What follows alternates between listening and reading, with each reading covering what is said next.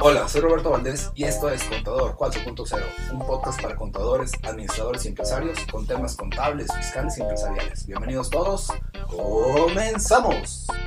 Este episodio es patrocinado por Bobicom, diseñador máster de los sistemas CompaKey, cuya visión es ayudar a las empresas a implementar herramientas digitales para facilitar el administrar su negocio y el cumplimiento de obligaciones fiscales. Para contactarlos, por favor, marca los teléfonos 844-488-3930 o 33. Al correo electrónico también puedes contactarlos con contacto arroba bobicon.net y al WhatsApp 844-103-5595. Esta transmisión se denomina Criterio Fiscal Digital porque está basada en una columna que el contador Jorge Ajax tiene en el diario de Coahuila donde se denomina Criterio Fiscal que repercuten en temas empresariales. El programa para el día de hoy que tenemos planeado es eh, aclaraciones al nuevo impuesto de las plataformas digitales, que es el, el punto número uno. El punto número dos sería comentarios de la reforma eh, del régimen de pensiones. Y el punto número tres sería revisiones para el pago de aguinaldo tras la pandemia. Obviamente hay que ver cómo se tienen que adecuar las cosas para que todo siga funcionando de forma adecuada. Vamos a comentar este, la, primera parte que, eh, bueno, eh, como es tradicional, prácticamente es la información que salió publicado el lunes pasado en el diario de Coahuila. Ustedes pueden ahí inclusive todavía verlo de manera digital en la página eh, del periódico El Diario de Coahuila. Ahí este, todos los lunes eh, hay novedades. Y pues en esta ocasión, no Robert, eh, me pareció importante comentar sobre esto que todos supimos, todos nos enteramos que a partir del primero de junio de este 2020, pues empezó lo que se denomina el nuevo régimen eh, de impuesto a las plataformas digitales. Eh, y como eh, sucede en muchas ocasiones al iniciar un nuevo esquema, pues empiezan a salir las dudas, los comentarios y pues precisamente al respecto me permití manifestar ahí la, en la columna algunos comentarios que se han estado haciendo y algunas dudas que se han estado presentando en la implementación de este nuevo impuesto. Y en este caso, pues eh, eh, la Prodecon eh, ha sido una de las entidades que ha tratado de emitir algunos criterios al respecto. Y precisamente en, en esta parte ustedes van a poder observar ahí en la columna que Em, eh, explica la PRODECON a través de dos criterios que están relacionados, cuál es el tratamiento de eh, una, una, duda que eh, surgió en la implementación y se refiere a la venta de objetos usados a través de las, de las plataformas digitales. Ustedes seguramente han visto en alguna de esas plataformas les ofrecen en venta algún producto y si les dicen o les manifiestan si, si es nuevo o es usado. Cuando es usado, eh, tiene un tratamiento especial eh, porque definitivamente eh, para efectos del impuesto a la renta y para efectos de IVA no estaría grabado esa, esa, esa venta o esa enajenación que se hace a través de, de plataformas digitales no hay este impuesto. Hay que sí mencionar que son solamente sobre bienes eh, que sean usados.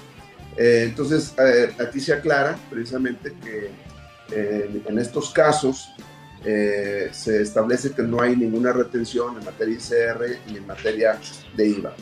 sin embargo, se ha suscitado un problema porque en algunos casos la plataforma digital eh, pues está haciendo una retención de impuestos eh, cuando se enajena alguno de estos bienes usados. Cuestión que, eh, conforme a las disposiciones fiscales, ya comentamos que no, no debe haber retención, sin embargo, hacen la retención. Entonces la pregunta es, ¿qué se hace con esa retención? ¿Cuál es el efecto de esa retención que me están haciendo? Y la PRODECON establece que esa, esa retención se considera una retención indebida es decir, me retuvieron de manera indebida y que pues, obviamente no procede. y lo que señala la PRODECON es precisamente el procedimiento que está sugiriendo para tal caso. Eh, señala que eh, esta retención indebida, eh, las personas físicas que la, que la sufrieron o que, la, que hicieron esa retención indebida, pues no deben de darle efectos fiscales, o sea, no lo pueden acreditar porque es una retención indebida. señala que cuando una persona física que le hicieron una retención indebida presenta su declaración eh, acreditando este impuesto que le retuvieron de manera indebida, pues debe presentar una declaración complementaria para quitar esa retención indebida. ¿Con qué motivo? De que la plataforma digital le regrese a esa persona eh, el impuesto retenido de manera indebida. Entonces, el tratamiento que está estableciendo eh, a través de este criterio la PRODECON es de que eh, la misma plataforma que hizo la retención indebida. Obviamente, seguramente tiene que haber un procedimiento donde yo reclame y la plataforma me acepte ese reclamo y que me reintegre el monto retenido indebidamente.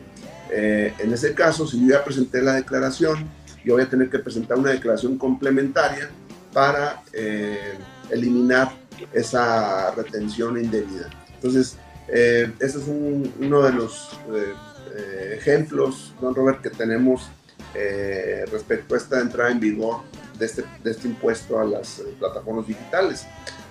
sí es un tema que seguramente va a seguir teniendo varios comentarios, seguramente por ahí te han hecho algunos y pues se van a estar realmente presentando algunas dudas. Por ahí estoy preparando una eh, una información muy seguramente a lo mejor sale este lunes, es probable. Yo es lo más probable que este lunes este, aquí en la, en la parte del de diario de Coahuila eh, nos, eh, nos, vamos a referir al, al, IVA por importación de bienes. es muy interesante que a lo mejor no lo sabemos, les dejo un poquito la entrada, don Robert, no lo sabemos, pero si nosotros tenemos una transacción a través de una plataforma digital de un extranjero, un residente extranjero, que ese residente extranjero eh, no me retiene porque no está inscrito, porque para esto tiene que estar inscrito en el Registro Federal de Contribuyentes, me obligan a mí como usuario a pagar ese IVA. Es decir, si no me lo retuvo la plataforma, yo lo tengo que pagar. Y eso a lo mejor pocos lo sabemos o pocos lo saben, y pues es un tema que ya está eh, prácticamente en marcha y probablemente algunos de nosotros estamos omisos en, cubrir ese IVA. Entonces por ahí vamos a comentar un poco más ese tema probablemente en la próxima edición. ¿Cómo es, don Rob? Perfecto, Conta. Bueno, aprovechar, Conta, eh, platicamos hace rato antes de entrar aquí al aire que había todavía dudas respecto al tema del impuesto de las plataformas, que mucha gente lo estaba malinterpretando y no, no, tan, no tanto ese impuesto, sino que eh, salió incluso por ahí un video que se hizo muy viral relacionado a que decía que a partir de, del primero de julio se iban a estar cobrando un impuesto a los depósitos arriba de 5 mil pesos, fueran en efectivo con transferencia.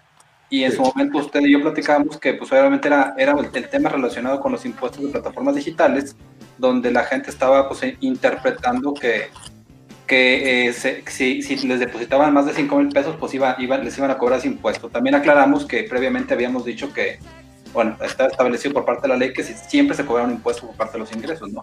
Simplemente me gustaría que hiciera esa aclaración, contador, para que pues, la gente identifique por qué se cobra cuando es plataforma digital y, y, por qué se cobra cuando tienes un ingreso natural, ¿verdad? Claro, eh, sí, pues eh, precisamente, Robert, ahí circuló una noticia, de hecho desde principios de año, eh, porque esta fue una reforma para el 2020, pero que iba a entrar en vigor hasta el primero de junio, si recordarás, entonces, eh, pues en esa noticia decía que cualquier depósito que hicieras arriba de 5 mil pesos, pues ya te iban a cobrar impuestos, era más o menos la noticia, ¿no?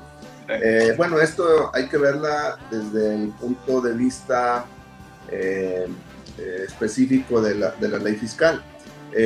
En términos generales, cualquier persona física, y es decir, prácticamente cualquier contribuyente que haga depósitos en su cuenta bancaria, eh, pues necesariamente el fisco en un momento determinado puede determinar que ese, ese depósito es un ingreso, salvo que yo lo compruebe lo contrario.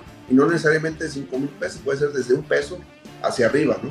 Eh, es decir, es una regla general que cualquier depósito tengo que justificar que es una, eh, eh, la procedencia y que si es un ingreso, pues tengo que pagar impuestos por, esa, por ese depósito.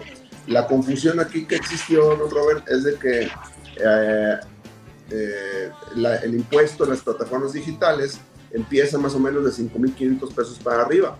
Hace una tabla que puede llegar hasta el 8%, por ejemplo, y en esos casos ya viene la retención, pero a través de plataformas digitales. Es decir, la única manera que me puedan cobrar impuestos sobre esos 5.500 pesos hacia arriba es de que desarrolle una actividad eh, eh, que está prevista como eh, grabada en los términos de, de la ley de la renta y del IVA respecto a las plataformas digitales. Es decir, si yo, por ejemplo, me dedico a vender teléfonos celulares, los vendo a través de Mercado Libre, por ejemplo, este, pues bueno, ahí a la hora que yo haga una venta, eh, el Mercado Libre me va a tener que hacer una retención de impuestos. Entonces, eh, eh, obviamente, y, la retención está en función del monto de la operación. Si es de 5.500 pesos hacia arriba, me van a hacer una retención en materia de impuestos de la renta y el IVA pues tiene un tratamiento muy similar. Entonces, la verdad de las cosas es de que la noticia tiene que establecerse de manera más amplia, me refiero eh, todos los depósitos, cualquiera que se llegue a hacer a, cualquier cuenta bancaria de un contribuyente, es un ingreso para efectos prácticos, salvo que yo de lo contrario. ¿verdad? Bueno, con nada, nada más aquí eh, redondeando ese tema. Y yo creo que la pregunta principal de la gente es, ¿me van a depositar mi cuenta bancaria ahorita? ¿El banco, y mucha gente lo ve así, ¿el banco me va a retener un impuesto en ese momento? No, no, no para nada. De hecho, si recordamos hace algunos años había un impuesto a los depósitos en efectivo, si recordarás, arriba de 15 mil o 25 mil pesos por ahí.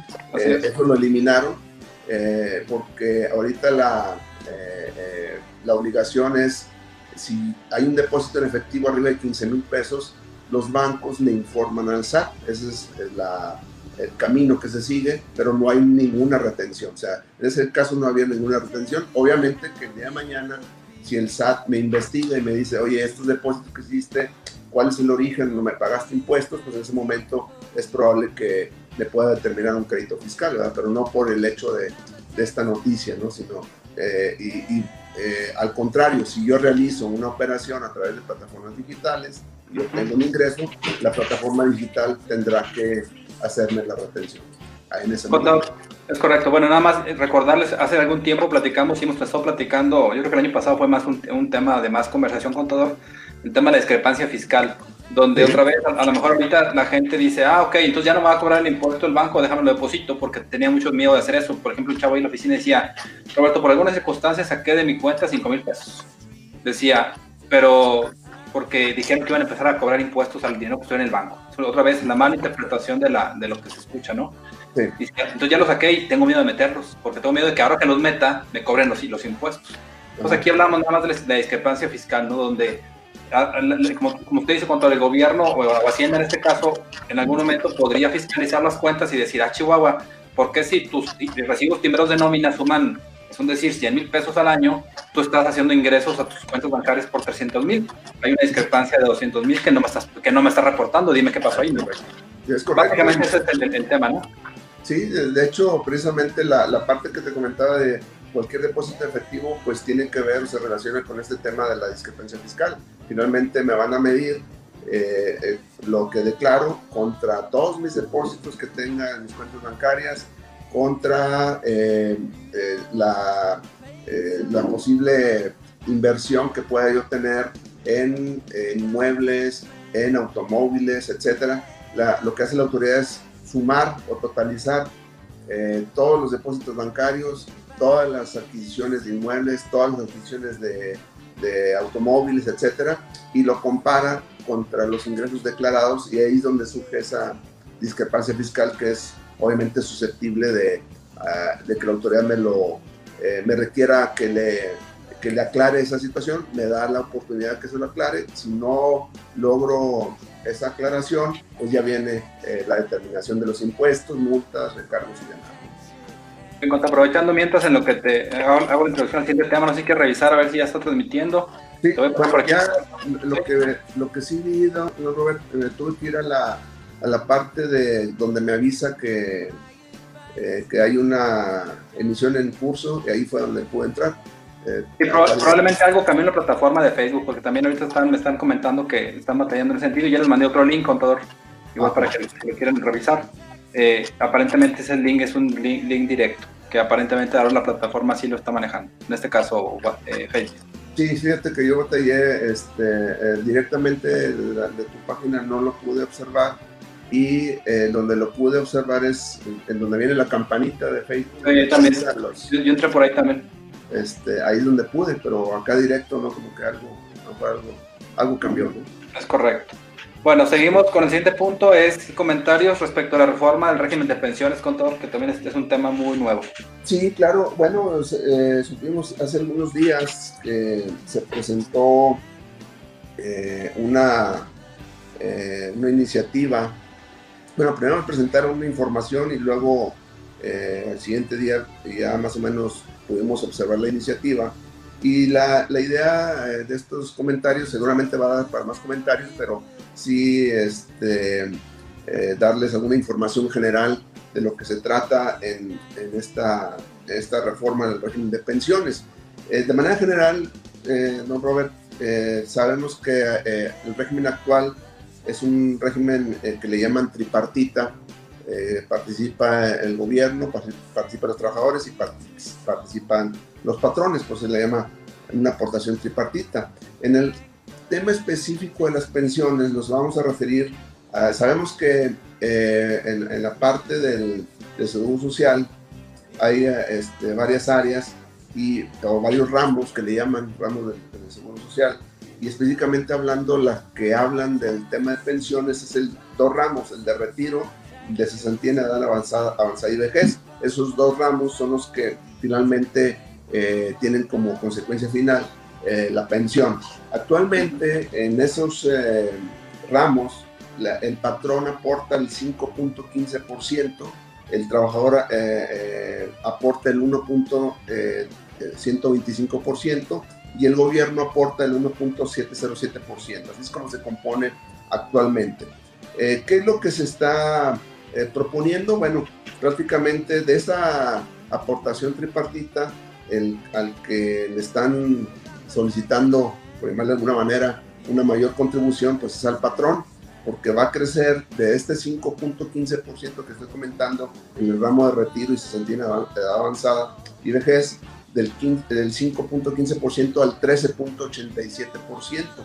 Eh, esto aún o sea, es un salto bastante importante, aunque eh, cabe decir que va a ser de manera gradual, no va a ser todo eh, de un solo golpe, por eso se habla de un periodo creo que de 8 años para llegar a ese 13.87%. Entonces, como vemos aquí, básicamente el que, el que aportaría la cantidad adicional sería el patrón, la parte de que cubre el trabajador quedaría igual, el 1.125%, y eh, la, parte que absorbe el gobierno, hay una pequeña, vamos a llamarla así, eh, eh, aportación de, adicional que solamente se va, a, se va a dar a personas que ganan entre 1 y 3 UMAS, es decir, entre 86.88 pesos a 260.84 pesos diarios. A ellos se les va a incrementar un poco la parte de la aportación de la, del gobierno. Es decir, el gobierno no va a aportar parejo,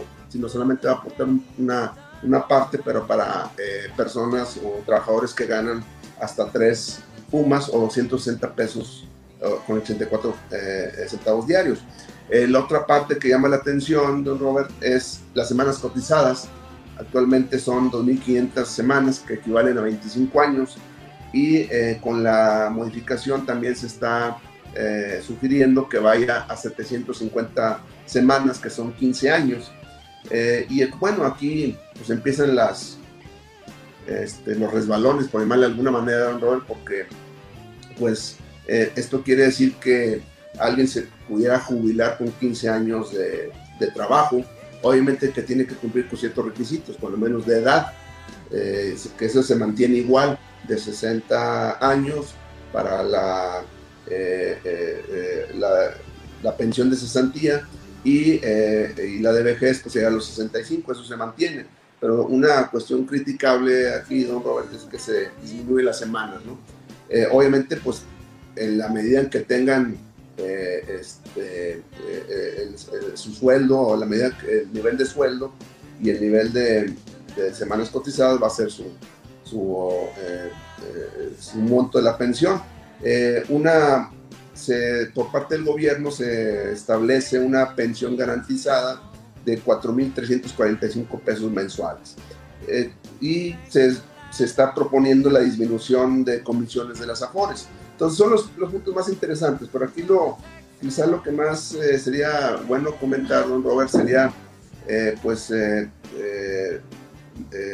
qué es lo que esperamos o qué es lo que debemos estar analizando, porque pues definitivamente como, como se ve, aquí el gobierno pues, y, y, los trabajadores se van a, no son los que aportan este monte, sino van a ser los patrones y en ese sentido, pues, eh, eh, desde el punto de vista hay un desequilibrio. ¿Por qué? Porque eh, se, va a incrementar las cuotas que van a pagar los patrones, pero pues no existe una forma de compensación hacia el, hacia el patrón. Yo te comentaba hace un rato, Robert, que hubiera sido muy bueno que dentro de la misma reforma se pudieran hablar de, por ejemplo, te ponía el ejemplo de a lo mejor oye, eh, si esto se aprueba, eh, una manera de compensar un poco esto sería que eh, se pudiera hacer deducible al 100% toda la prestación social a, los trabajadores. Sabemos que actualmente más o menos está grabada o exenta la mitad de la, de la, prestación social, la otra mitad está grabada. Entonces creo que una, una parte interesante debiera ser de que si bien es cierto, se incrementarían las cuotas del Seguro Social para el patrón, pero por otro lado, pudiera ser importante que también se, autorizara, se autorizara que eh, la previsión social en su conjunto pueda ser deducible al 100%, entre otras ideas. Creo que es una parte importante. Eh, creo que también eh, hay algo que falta en esta reforma, que sería algo que se está viendo en otros países, es decir, no, tampoco vamos, a inventar el hilo negro se están incrementando los años eh, eh, que hay que esperar para eh, jubilarse. Entonces, es probable que hubiera sido bueno que también se incrementara, así como se incrementó la, bueno, se dedujeron las semanas a cotizar, pues también se aumentara el, número de, de, años, probablemente a los 68 años, sería una, una posibilidad, ¿no? Es decir, no a los 65, sino a los 68 pues para compensar un poco este, este tema y este costo que va a tener. Y bueno, también otro punto eh, que no se está viendo, don Robert, es de que, ¿qué puede acarrear esto? Al incrementarse las cuotas de seguridad social, pues creo que se va a motivar a la informalidad. Es decir, no vemos ninguna reforma, alguna disposición que acote la informalidad. Es decir, eh, no, no, no, hay algo que, eh, eh, que podamos decir que por otro lado se está buscando que más personas estén cotizando, pues para que haya una mayor masa ahí de, contribuciones.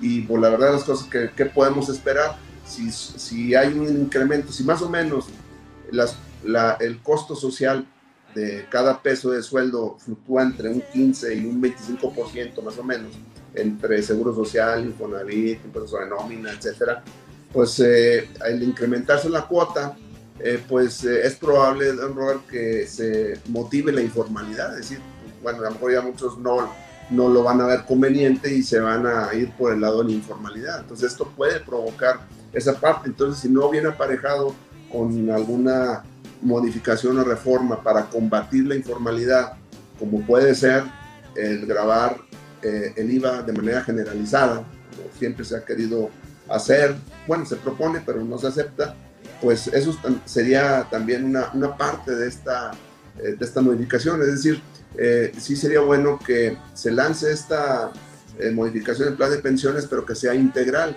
que se vean otros puntos respecto a otras disposiciones legales en materia de IVA, en materia de ICR, etcétera, para que pues pueda sentir un mejor efecto. Entonces creo que esa parte es lo que hay que puntualizar y es lo que pues como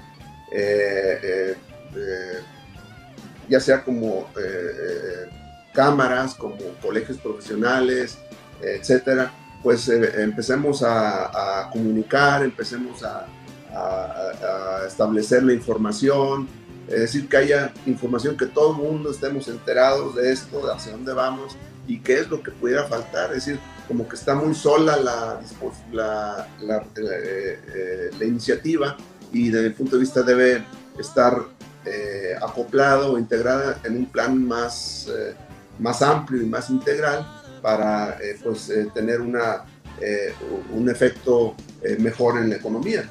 Entonces, creo que ese es un, tema que nos va a dar para mucho tiempo, Roberto. ¿Cómo ves?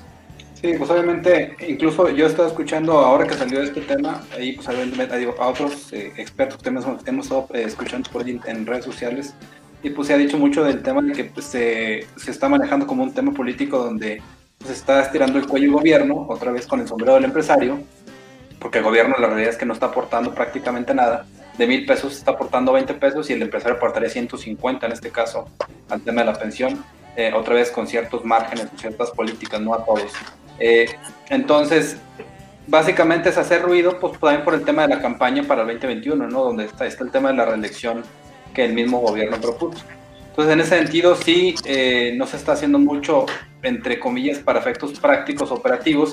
También, contador, muy importante, este tema de la reforma eh, solamente va relacionado con los empleos de, de, las cuentas individuales, los que tenemos AR.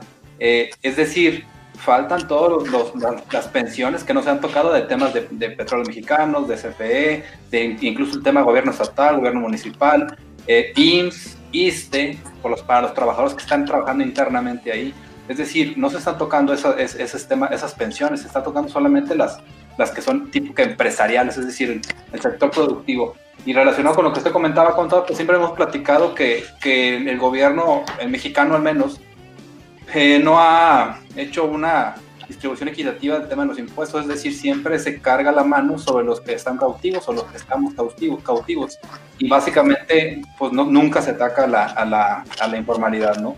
Se hablaba hace un año más o menos, si recuerdas, con todo que salió el tema de, de que todas las operaciones iban a tener que ser bancarizadas, a través de un código de barras y, que todos por el estilo a, a, manejar. Y ese tema, específicamente ese tema de la bancarización, que implicaba que ya toda la gente tuviera su en el banco y que la informalidad simplemente se fue reduciendo. Específicamente ese tema, yo me acuerdo que cuando salió dijo, ay, perdón, esto era para después, es decir, no era para ese año y este año ni siquiera se ha tocado. Entonces, es un hecho que el gobierno no tiene planes, al menos a corto plazo, de que toda la gente esté pagando impuestos y hablamos básicamente de que todos contribuyamos, ¿no? No, no nada más los que estamos en la formalidad. Sí, es correcto. Eh, creo que eh, es un tema que eh, lamentablemente se le puede dar, si no es que ya se le está dando un tema de carácter político. casualmente, pues ya estamos a, un año de las elecciones intermedias que le llaman aquí en, México y pues el pensar que a lo mejor una reforma en materia de IVA, así como te lo estaba proponiendo, pues creo que va, no, ni siquiera va a ser motivo ahí de, de, que lo mencionen, ¿no? Porque eh, sería eh, tanto como eh, pues perder votos, ¿no? Por ese tema, pero pues al final de cuentas lo que nos debe interesar, interesar sería el, el aspecto, hacia, dónde vamos en el aspecto económico macro para que pueda posteriormente bajar esos beneficios pues a, a la población en general, ¿verdad? Entonces, eh, creo que es un tema que eh, pues eh, vamos a estar comentando muy seguramente por ahí en los próximos programas, doctor. Correcto, contador. Entonces, de los temas que tenemos aquí presupuestados para el día de hoy, el tema siguiente es el tema de previsiones para el pago de aguinaldo tras la pandemia. ¿Qué nos puedes contar al respecto? Contador? Sí, es un tema así rápido, Robert, pero de una vez para irnos previniendo y sobre todo este, en la parte de las nóminas, o muy seguramente al rato te van a andar preguntando por ahí este, algo al respecto. Eh, eh, sabemos que con esta parte de la pandemia pues hubo personal que le redujeron su salario, eh, hubo convenios, algunos los registraron en la Junta de Conciliación, etcétera. Entonces una de las preguntas que nos salta, oye, con qué salario me van a pagar el aguinaldo. Si esto sigue, que como se ve, parece que va para largo, pues es probable que lleguemos al mes de diciembre, que es cuando se cubre el aguinaldo, y probablemente con un sueldo recortado, eh, ya sea la mitad o un cierto porcentaje ¿no? de, sueldo. Entonces la pregunta aquí sería, oye, ¿con qué sueldo me van a pagar el aguinaldo? conforme al ley de trabajo, se señala que el pago del aguinaldo sería con el último sueldo, el sueldo vigente al momento del pago. Es decir, si eh, mi cuota diaria a la fecha del pago está a la mitad, pues con ese sueldo me tienen que pagar el aguinaldo. Entonces, esa parte tenemos que preverla, don Robert, muy seguramente por ahí en los, en los sistemas de nómina o tener ahí eh, ese, ese, cuidado, ¿no? Eh, ¿Qué puede suceder también si esto, eh, como se ve, eh, puede ir un poco para más tiempo y obviamente el aspecto económico no es eh, no levanta, pues es probable que también algunas empresas no tengan para cubrir el, el aguinaldo al 100%, sino que pues puedan buscar alguna alternativa. Al respecto también mencionarte que conforme la ley es posible que por cuestiones económicas puede llegar a un acuerdo con el, con el trabajador de pagarle en partes o en fecha posterior el aguinaldo, previo un convenio eh, eh, con los trabajadores. Es, es, posible que se pueda hacer una, eh, un deferimiento del, del, pago del aguinaldo. simplemente comentar que sí hay que darle formalidad a este convenio, porque de lo contrario puede haber una multa si no pagamos el aguinaldo en tiempo y forma las multas pueden ser desde 4.224 pesos hasta 422.000 pesos, ¿no? Dependiendo de las circunstancias. Entonces, eh, sí, comentarios, todavía falta tiempo, don Robert, pero creo que eh, sí es bueno irlo pensando.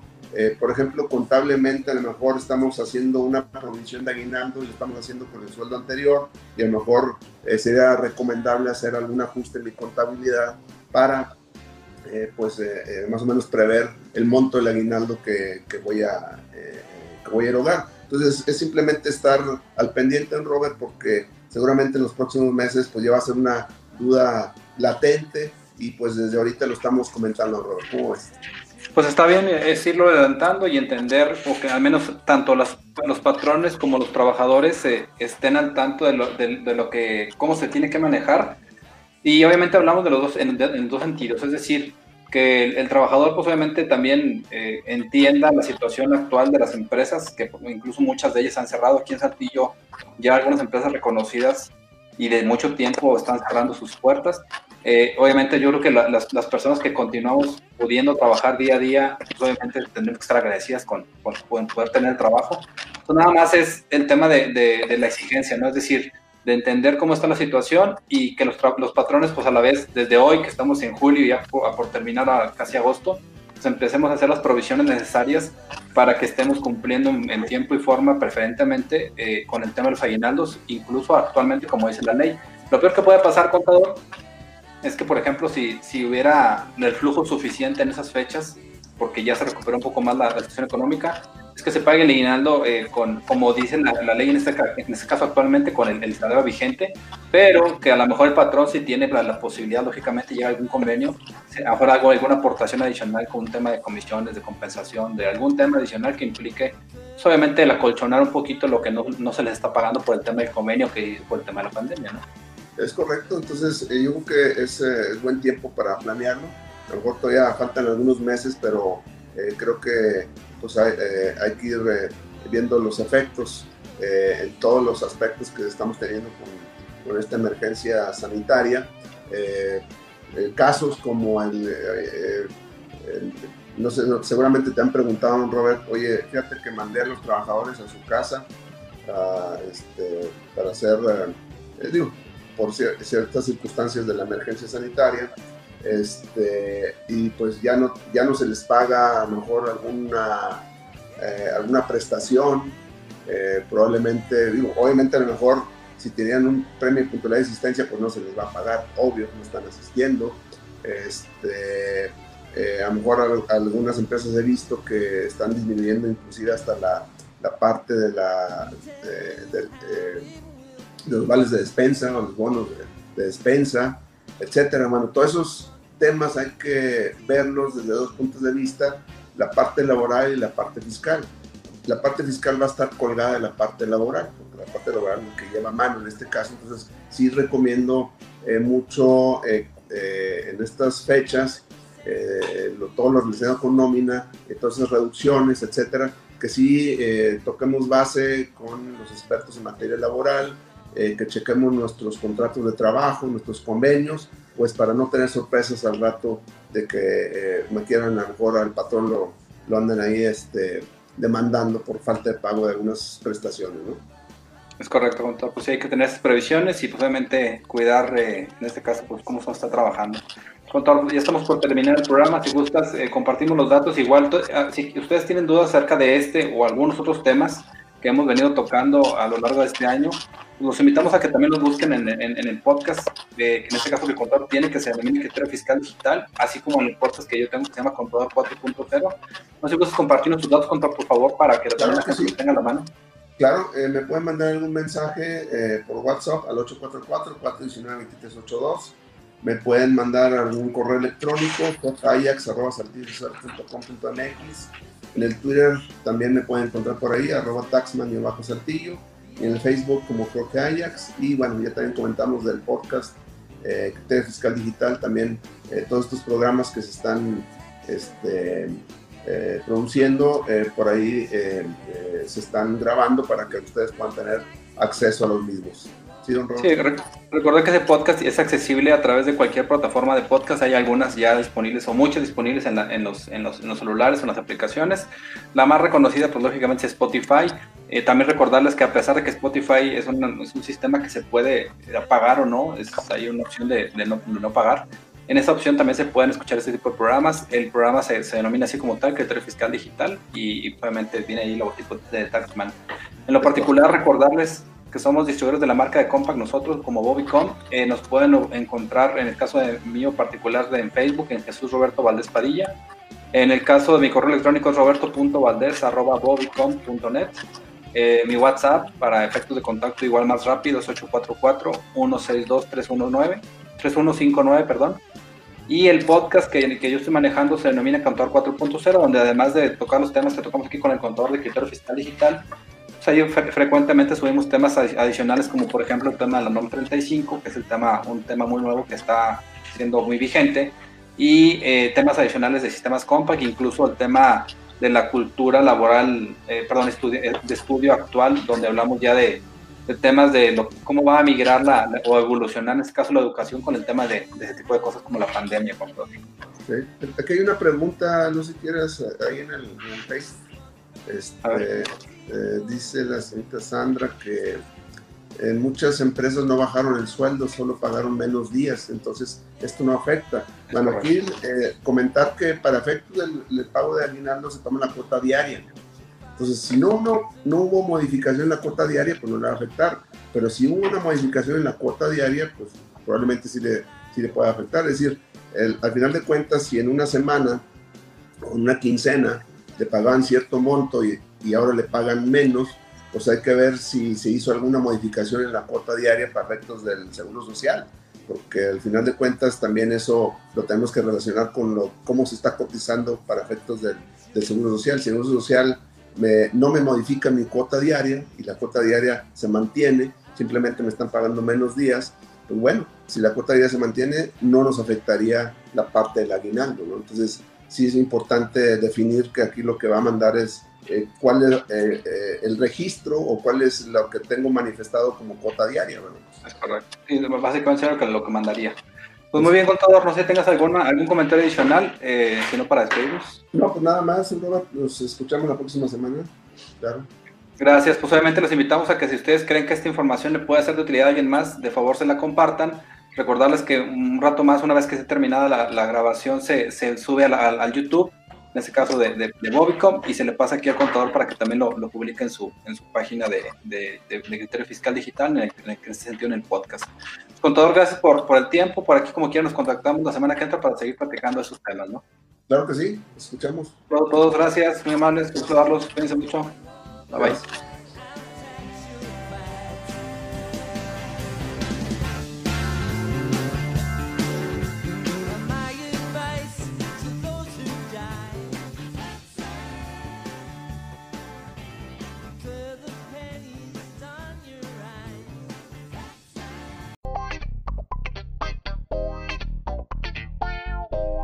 Hola, soy Roberto Valdés y esto es Contador 4.0, un podcast para contadores, administradores y empresarios con temas contables, fiscales y empresariales. Bienvenidos todos, comenzamos.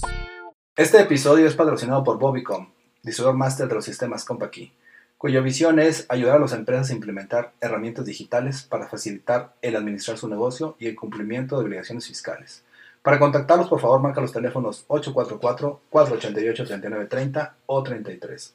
Al correo electrónico también puedes contactarlos con contacto arroba bobicon.net y al WhatsApp 844-103-5595.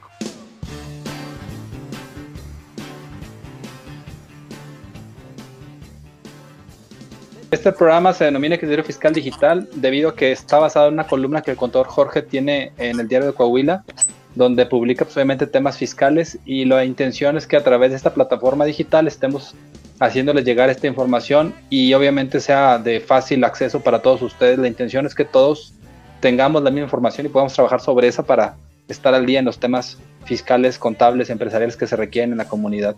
El día de hoy tenemos tres temas que, vamos a, revisar. El programa consiste en el tratamiento fiscal del estímulo por compra de diésel para transportistas, aviso de socios en casos eh, especiales, que en este caso ya las semanas anteriores estuvimos viendo el tema de, aviso de, socios en el, caso, en el caso del RFC, hay casos especiales que se van a atacar, y el tratamiento fiscal de los préstamos de las empresas por parte de los socios, que es algo, un tema muy común. Claro, pues empezamos con el primero de la lista, que precisamente fue el tema que salió publicado el lunes pasado en el diario de Coahuila. Eh, ustedes lo pueden eh, observar en la página eh, digital del diario Coahuila. Eh, y precisamente este lunes fue la, última publicación.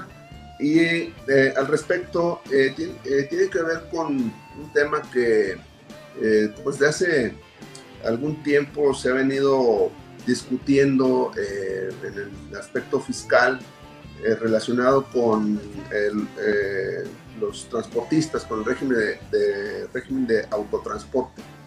El, el, tema aquí es de que, eh, bueno, de hace algún tiempo se aplica un estímulo eh, del diésel, así se le conoce, por el impuesto especial sobre, especial sobre producción y servicios eh, relativo al diésel. Y em, hubo una, una modificación fiscal el año pasado 2019, en donde este estímulo diésel eh, que hasta antes de ese año se venía aplicando para los transportistas, eh, hubo un cambio significativo.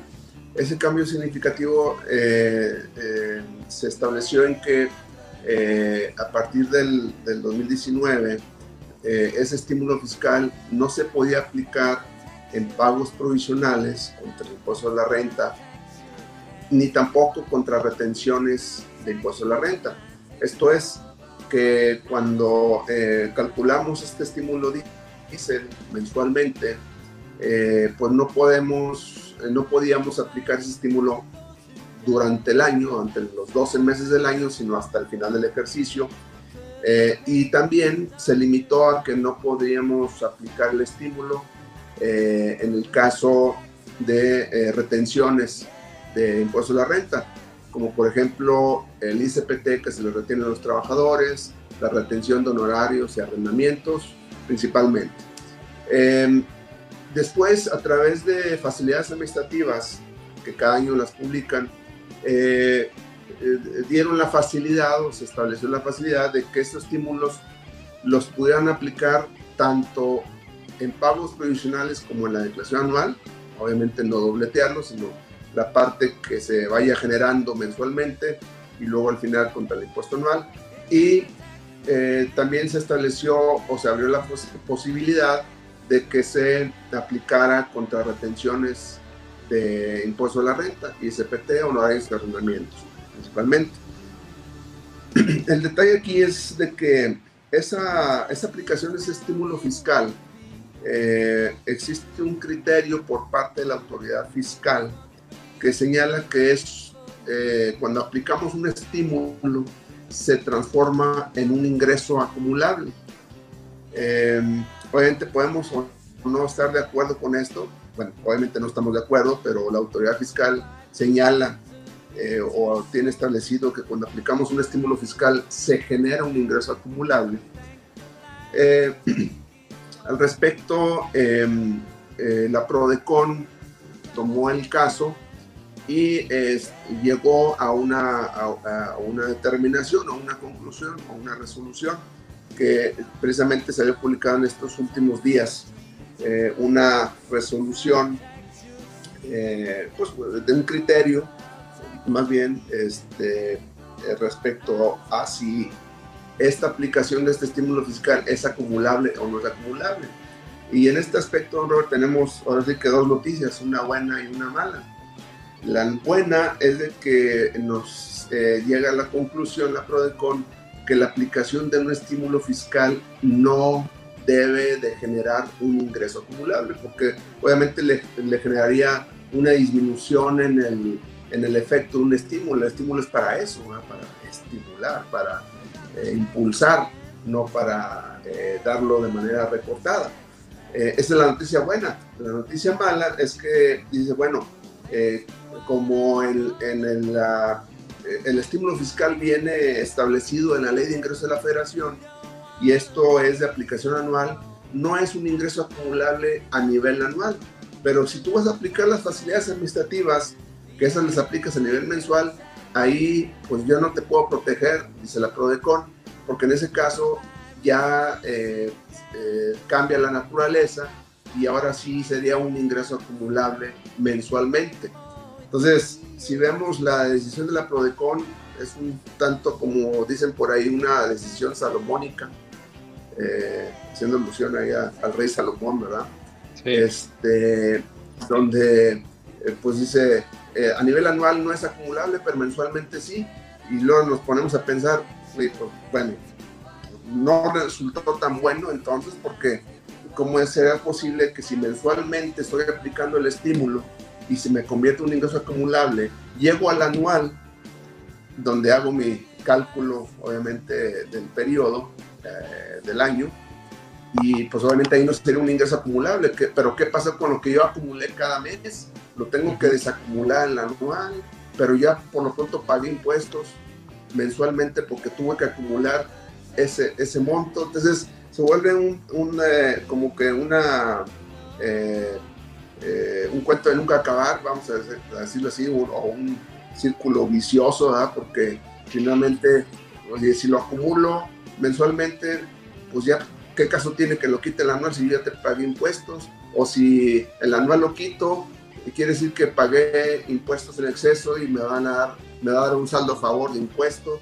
y ahí los quiero ver pidiendo la devolución del, del impuesto o compensarlo en caso que se pueda. Entonces, eh, aquí el, mensaje que quiero dejar, Robert, es de que si bien es cierto, eh, la PRODECON tomó por el, buen camino la determinación de que un estímulo fiscal eh, no es un ingreso grabable, precisamente perdería la efectividad del estímulo, para eso son los estímulos, pero por otro dejó así que mucho que decía al señalar que eso solamente funcionaba a nivel anual y que en, provisionales, como ya no era la ley de ingreso de la federación donde se señala eso, sino en pagos provisionales, eh, a través de unas regla, eh, reglas de facilidades administrativas, pues ya no sería el mismo criterio. Entonces yo creo que está siendo contradictoria aquí la definición de PRODECON, porque sería eh, pues prácticamente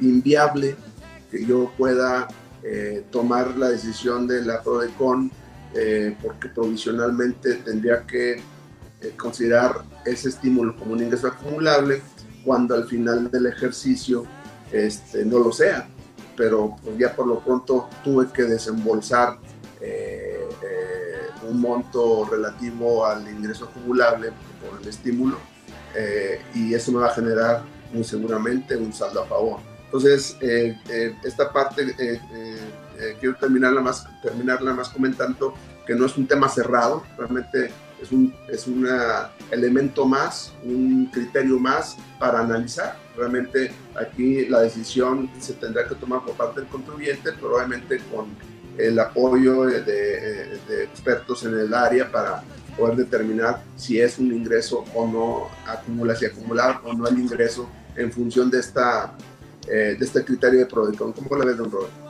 Pues obviamente está complicado. ¿Tú crees entonces que en un corto plazo Prodecon vaya a sacar algún alguna adecuación, alguna actualización para que se, pues, se determine si, si va por la anual o si y se quitan los provisionales solamente en cuanto a que no se acumulen tampoco? ¿O crees que se vaya a quedar así y ya va a ser más criterio por parte del fiscalista que apoya a los clientes? Pues yo, yo, yo pienso que realmente no lo van a cambiar, la verdad, las cosas. Eh, ya lo, eh, eh, pues, como que ya lo analizaron, a lo mejor ya les estiraron las orejas. Quiero pensar que pues hubo una reacción por ahí y pues bueno, dadas las condiciones actuales que bueno, sabemos que inclusive están desapareciendo oficinas estatales de la Prodecon, donde ya les recortaron el presupuesto, este, están viendo eh, quién va a sustituir al actual titular de la Prodecon y parece que pues, es gente muy cercana al gobierno federal. Y pues todo eso nos hace pensar que no muy buenas este,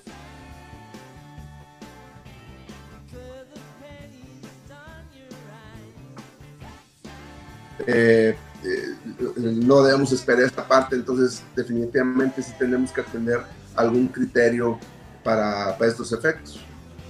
Bueno, pues aprovechando entonces, con todo, igual y si gustas, podemos compartir aquí tus datos para lo que se ofrezca de contacto. Eh, aquí están en pantalla, si gustas compartirlos. Claro, eh, bueno, me van a, poder ubicar, me pueden mandar un correo electrónico al correo electrónico jayax.com.mx me puede mandar algún, algún mensaje por WhatsApp 844-419-2382. Eh, también por Facebook me encuentran como Jorge Ajax y en el Twitter como arroba taxman-santillo. También recordarles que el contador, eh, al igual que yo, tenemos un podcast. El, podcast que el contador tiene se denomina Criterio Fiscal Digital.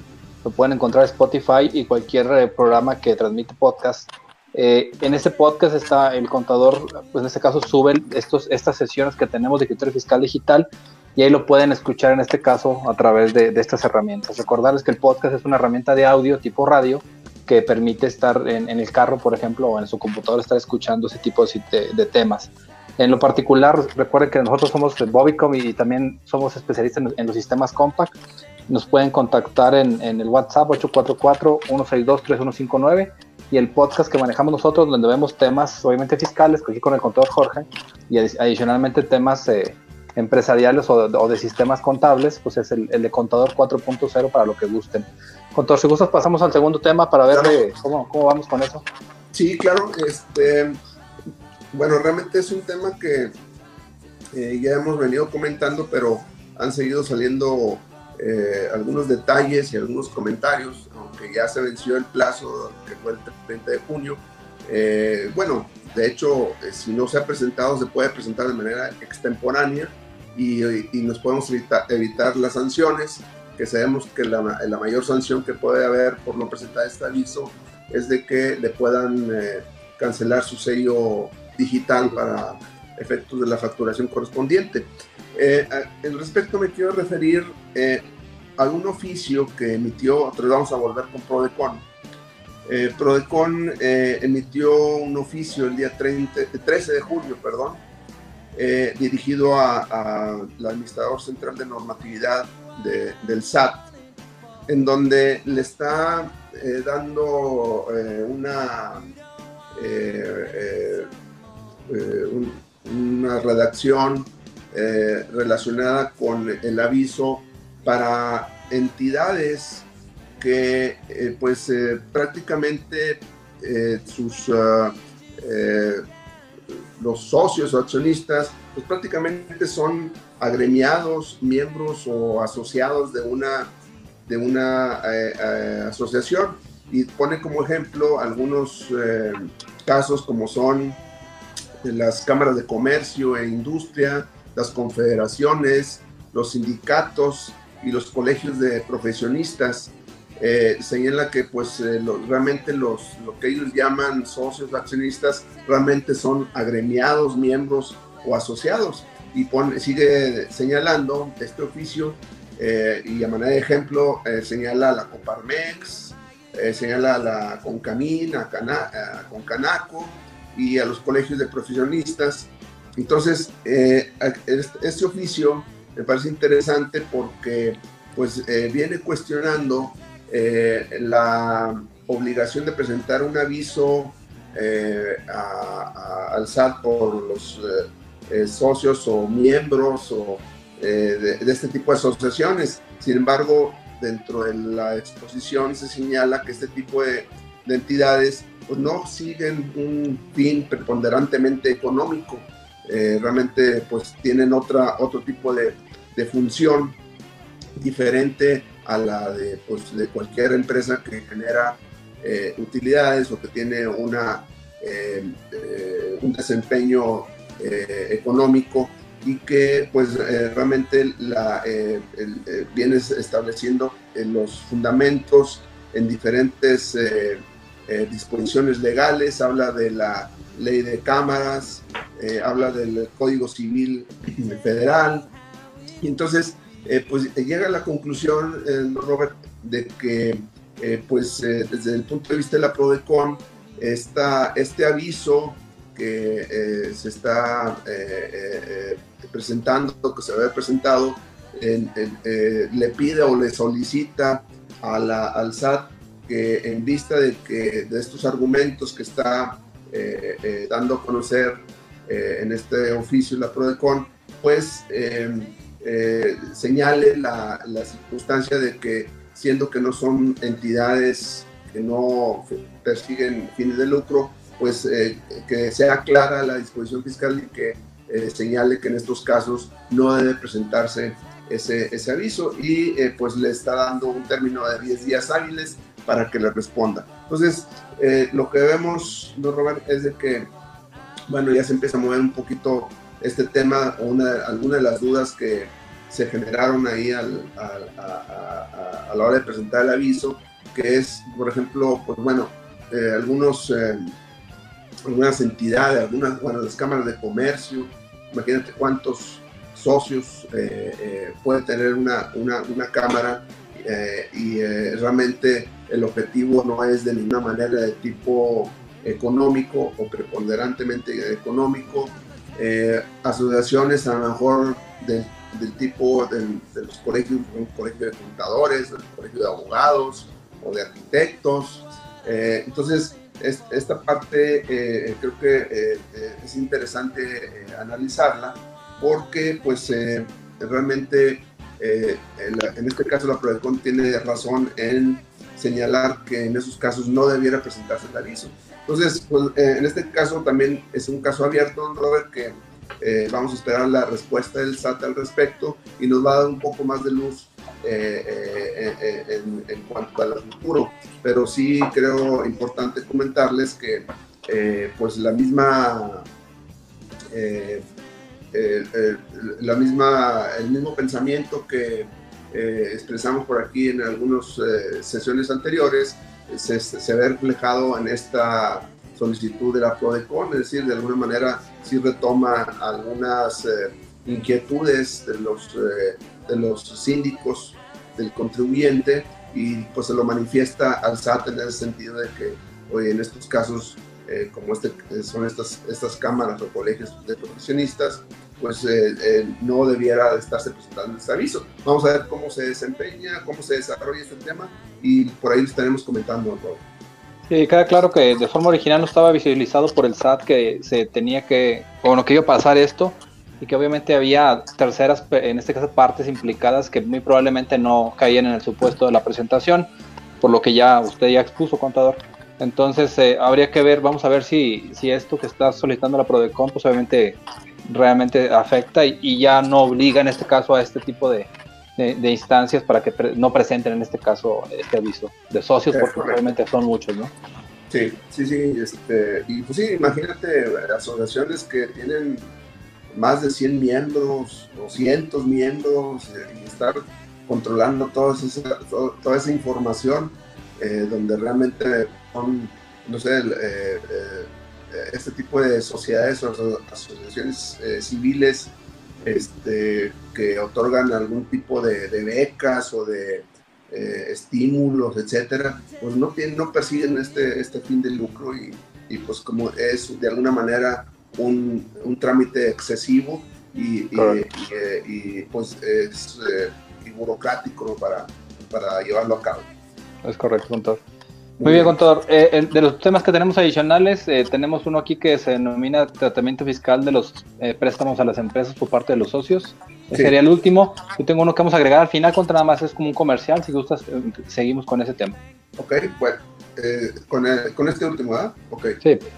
Bueno, sí, es, esta parte de la, de la, la aplicación fiscal, los préstamos eh, básicamente proviene de la circunstancia ah, económica actual por la cual eh, están pasando muchas de las empresas, dada la emergencia sanitaria que pues todavía eh, está vigente. Y pues hay la necesidad en muchas de las ocasiones que para que siga caminando la empresa o sobreviva la empresa, pues requiere prácticamente eh, recursos y flujo eh, pues de, los, de los socios prácticamente, los socios accionistas, accionistas pues requieren eh, recursos para seguir funcionando, cuando menos mantener cierto nivel. Y bueno, y precisamente aquí es el tema, porque como está siendo ya más común, de alguna manera, tener este tipo de, de operaciones, eh, vemos o hemos estado viendo que eh, pues una dentro del procedimiento es cobrar intereses, es decir, los socios están de acuerdo en hacer préstamos a la empresa, pero también en muchas ocasiones tienen esa preocupación, pues, oye, sí, sí te presto, pero bueno, esto va a llevar un interés. Creo que es lo lógico y lo natural. Eh, si van a recurrir a, recurrir a los socios, pues que se les cubra una, un monto de, intereses. Entonces, precisamente aquí el tema es eh, cuál es el tratamiento fiscal de esos intereses, qué sucede con la, eh, eh, para la, la persona que está haciendo el, préstamo, sobre todo si es persona física. Vamos a enfocarnos un tanto a personas físicas, es decir, si el socio accionista es persona física, ¿qué efecto va a tener esos intereses que le va a cobrar? Bueno, conforme a la ley, pues la renta en el artículo 142 de la, de la ley se establece que cuando una persona física cobra intereses a una persona moral, eh, como es el caso que se está haciendo muy común, eh, y le cobra esos intereses, la empresa le tiene que hacer una retención del 35% sobre el monto grabable de los intereses. ¿Cuál es el monto grabable de los intereses? No es el monto nominal, es decir, si te voy a cobrar, eh, te voy a prestar, no sé, 500 mil pesos y te voy a cobrar X cantidad de interés o una tasa X y ya, ya convertida en pesos se genera una, una determinación de intereses, bueno, ese es el interés nominal. El 35% no va sobre el interés nominal, va sobre el interés real. ¿Qué es el interés real? El interés real es el interés nominal menos la inflación. Entonces, para efectos de determinar esa retención de impuesto, tendremos que calcular el ajuste por inflación relativa a esa operación. Es decir, tenemos que tomar los periodos eh, que van transcurriendo del préstamo, los índices de inflación de ese periodo y eh, así determinar la inflación de tal manera que si el interés o la tasa de interés que se está cobrando va, que se está cobrando va por encima de la inflación, pues esa parte es el interés real positiva y sobre ese monto sí iría la retención del 35%, no sobre el interés eh, nominal.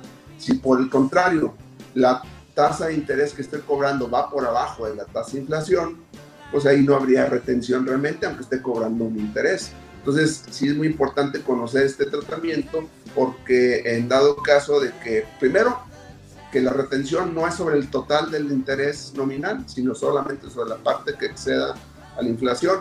Eso obviamente nos, nos puede motivar a que sea una retención menor.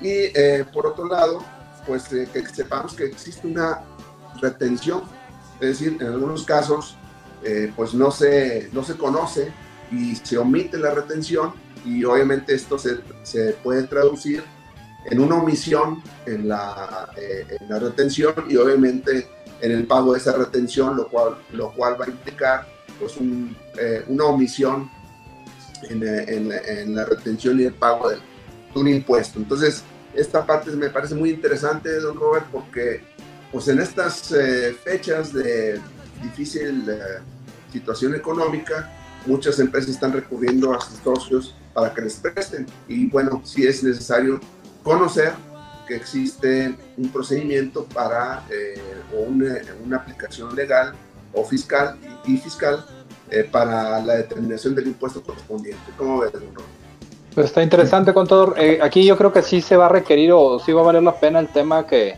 platicamos de, de la necesidad de, de, del asesoramiento por parte del despacho, ¿no? Es un hecho que a veces los socios pues tratan de, de, hacer que la empresa siga operando y, y muchas veces puede sacar de la bolsa para poder continuar las operaciones. Sin embargo, sería indicado o sería lo óptimo que se hiciera de la forma correcta. Entonces también si, si se requiere ese tipo de asesoramiento, pues obviamente lo, los invitamos claro. a, que, a que lo busquen por ahí para que los apoyen en ese tipo de circunstancias, ¿no? Correcto, correcto. Entonces, este, pues eh, realmente esos son los temas que traía. ¿Tú traes algo por ahí, Robert? Sí, invitarlos. Eh, actualmente tenemos dos, eh, dos actividades, dos eventos importantes. Uno, el, la semana que entra empieza una transmisión a través de redes sociales de un evento que Compact denomina Profit. Ese evento, normalmente, contador, era un evento que Compact tenía eh, todos los años en las tres ciudades principales de México, en este caso Guadalajara, Monterrey y México. Y básicamente lo que consiste el Profit es que llevaba a expositores de talla nacional e internacional para que nos dieran pláticas relacionadas con negocios, con creatividad, con organización, incluso con temas fiscales importantes. Eh, estaba muy padre, a mí me tocó, la realidad es ir cada año desde que empezó y se, empezó a hacer en las ciudades, fui dos o tres veces a Monterrey, pero este año es un hecho que por la contingencia, por el tema del COVID, es imposible que se haga de forma presencial. Anteriormente en Monterrey eh, estaba muy padre el evento, ahora se va a hacer de forma digital, lo que facilitaría entonces para que más personas puedan acceder. Entonces, aquí abajo del video vamos a dejar una, un link para que se inscriban, contador, ahorita que lo, que lo publiquemos.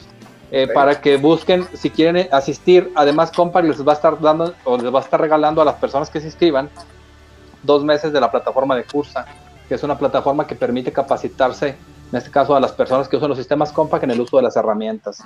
Ese es el tema uno, contador.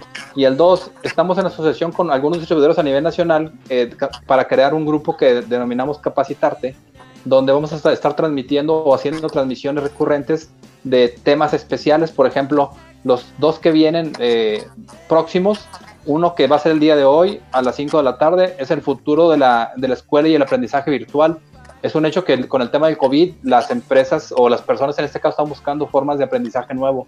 Ese tema lo vamos a tener hoy y la semana que entra vamos a tener un tema que se llama la nueva normalidad de los negocios.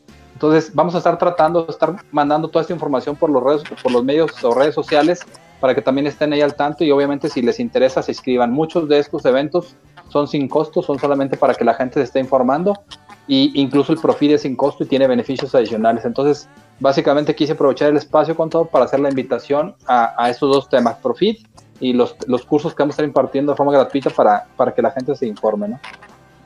Ok, perfecto. Eh, vamos a estar pendiente de eso y pues en la medida que podamos apoyar a ese, a ese sistema que se está eh, implementando, pues vamos a estar ahí a la orden, ¿verdad? Es correcto. Obviamente, eh, si no hay nada más que ver, Contor, agradecemos mucho a todos, igual contra su tiempo, igual por, por las carreras, ¿verdad, Contor? Siempre andamos aquí sí, corriendo, sí, pero aquí estamos. Una, una, disculpa de, de, nuevo por este retraso, pero bueno, fue cuestión de, de trabajo, pero bueno, eh, creo que lo importante es de que se esté dando la información. Como quiera, pues eh, ya también explicaste todo esto, queda en un podcast que subimos sí. por ahí y pueden tener acceso a, a toda esta información. Es correcto, igual incluso hacer, hacer, la indicación de que en ocasiones podemos publicar, por ejemplo, a cierta hora de inicio, como fue en esta ocasión, y que sepan que se puede desfasar. La importante de las redes sociales es que quede grabado y, y, adicionalmente a eso el contador lo sube a su podcast, yo al mío, y lo subimos a YouTube. Entonces, de alguna forma o de otra, se puede volver a tomar la información. Entonces, eh, agradecemos a todos por vernos, gracias por, por participar en este, en este podcast, en este, nuestra transmisión, Y pues obviamente les invitamos a que ustedes consideren que esta información le puede ser de utilidad a alguien más, se la compartan, por favor. Contador, buenas tardes, gusto arte, provecho en la comida. Muchas gracias. Nos vemos luego, gracias. Bye bye. Me gustaría invitarte a escribir una reseña sobre Contador 4.0. Esto es para que más personas puedan descubrir este podcast. También te pido me sigas en redes sociales como Jesús Roberto Valdés Padilla, en mi Instagram como Bobicom o Roberto Valdés. Y que pues, obviamente nos apoyes si nos des un me gusta. Gracias por escucharnos y nos vemos la próxima. Saludos.